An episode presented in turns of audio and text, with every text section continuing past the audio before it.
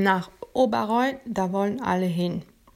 Ich sehe viele Menschen, manche sitzen, manche liegen, manche stehen und alle sprechen und lachen, lächeln. Ein junger Mann mit einem Strohhut und einem gemusterten Hemd sagt mir, hey, komm, join. Und ich sage, nein, nein, ich betrachte alles von hier schon gut. Oberreuth ist grün und es duftet nach Kaffee und Orangen.